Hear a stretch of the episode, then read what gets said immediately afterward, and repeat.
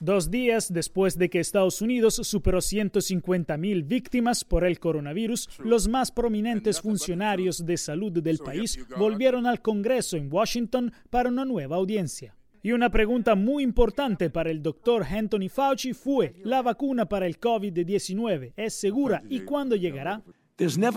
Nunca hay una garantía que demuestre que se obtendrá una vacuna segura y efectiva, pero por todo lo que hemos visto ahora, tanto en los datos de animales como en los primeros datos de humanos, nos sentimos cautelosamente optimistas de que tendremos una vacuna para finales de este año y a medida que avanzamos hacia 2021. Así que no creo que sea soñar, eh, legisladora, creo que es una realidad y se demostrará que es una realidad. La audiencia se llevó a cabo ya que los estados de todo el país están imponiendo restricciones en respuesta a un resurgimiento de los contagios mientras el saldo actual es de 4 millones y medio de casos.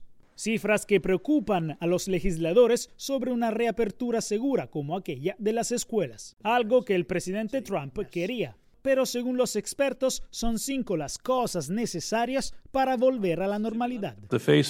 Mascarillas, distanciamiento social e higiene de manos, actuar inteligentemente acerca de las reuniones y mantenerse alejado de bares y restaurantes llenos de gente. Si hicieran esas cinco cosas, obtenemos el mismo beneficio que si se cerrara toda la economía. Las nuevas infecciones han comenzado a estabilizarse en algunos de los estados más afectados, pero todavía se reportaron casi 70.000 nuevos casos casos en todo el país este jueves.